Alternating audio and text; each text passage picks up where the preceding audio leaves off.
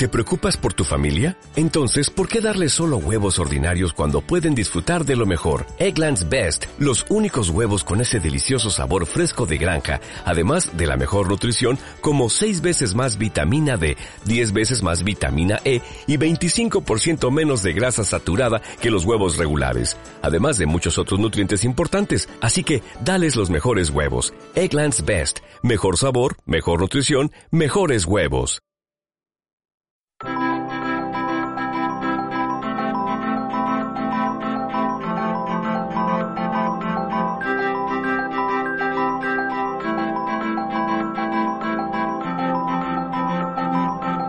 Hola amiga y amigo montañero. He creado este programa para contarte a ti todas las noticias que están generando las 14 montañas más altas del planeta. Yo soy Iñaki Antón y esto es ochomilismo.info.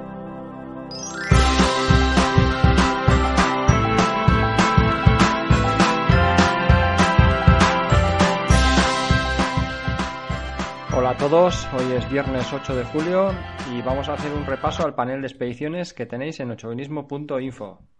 Todas las expediciones ya van terminando el proceso de aclimatación y se preparan para el asalto a la cima de sus respectivos 8000.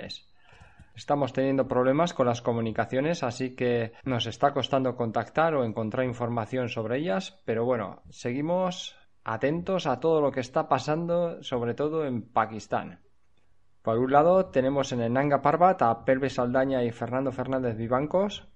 Estos fueron los primeros en llegar a esta montaña y desde el día 1 no sabemos nada de ellos. La última noticia es que estaban bien y con ganas y que se encontraban en el, equipando el corredor que les dejase en el campamento 2. Ahora, atención, también en el Nanga Parbat se encuentra Ferran La Torre, intentando abrir en estos momentos una nueva ruta a este gigante. En ochomilismo.info tenemos la dirección del geolocalizador de Ferran y en todo momento podéis saber el lugar en el que se encuentra. En estos momentos está en el campamento 2 avanzado a 6.600 metros y en tres días creen que podrán llegar a la cumbre. Te recomiendo visitar 8000ismo.info y seguir a lo que puede ser una histórica expedición. En el Broad Peak podéis seguir al guía de montaña argentino Tomás Cepi que está ayudando a escalar a este 8000 a una expedición internacional. El 30 de junio terminaron la primera ronda de aclimatación y hoy mismo, a pesar del mal tiempo, han finalizado la segunda y se encuentran en el campamento base. En ese mismo campamento base se encuentra Rosa Fernández, Jonathan García y Manuel González Dolo, con la compañía del veterano ochomilista Oscar Cadiach, que tiene intención de terminar la lista de los 14 8000 escalando el Broad Peak.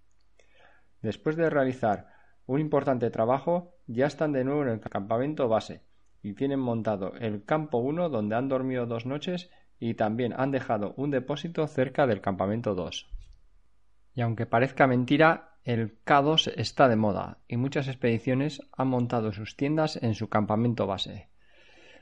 En esa preciosa montaña puedes seguir a través de ochomilismo.info a los mexicanos Yuri Contreras y Laura González. La intención de Laura es la de ser la primera latinoamericana al escalar la segunda montaña más alta del planeta. De vecino tienen al ecuatoriano Stalin Suárez dentro de una expedición internacional. Estos ya han dormido en el campamento 2 y ahora se encuentran en el campamento base descansando, para retomar en breve el proceso de aclimatación. Otro ecuatoriano, Santiago Quintero, que llegado al campamento base con una infección en el pie, recordamos que tiene amputados los dos pies a causa de unas congelaciones en la cara sur de la Concagua.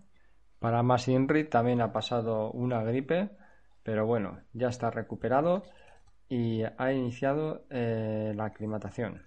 Su plan es el de dormir cuatro noches en altura, intentando que una de ellas sea en el campamento 3 a 7.300 metros. Quiere estar listo para el día 20, que parece que se prevé una ventana de buen tiempo e intentará hollar la cumbre. El español Martín Ramos regresa a esta montaña que en 2009 a causa de las malas condiciones meteorológicas le hicieron volverse para casa. Este año ha vuelto con la intención de que el K2 sea su décimo 8000. Lo curioso de Martín es que ha estado en el Broad Peak aclimatándose, donde ha conseguido pasar una noche en el campamento 2 y ahora se encuentra camino del campamento base del K2. Y ya en los Gasselburg nos encontramos con una expedición top, formada por los ocho milistas de élite Alberto Iñurrategui, Juan Vallejo y Miquel Zabalza, acompañados del cámara John Herranz. Lo curioso de esta expedición es que no tienen objetivo definido y mientras se siguen aclimatando se están pensando por qué opción aventurarse. Entre ellas, unir el G1 y G2 como lo hizo Messner en 1984. Curiosamente, este año se han encontrado con una expedición polaca con las mismas intenciones.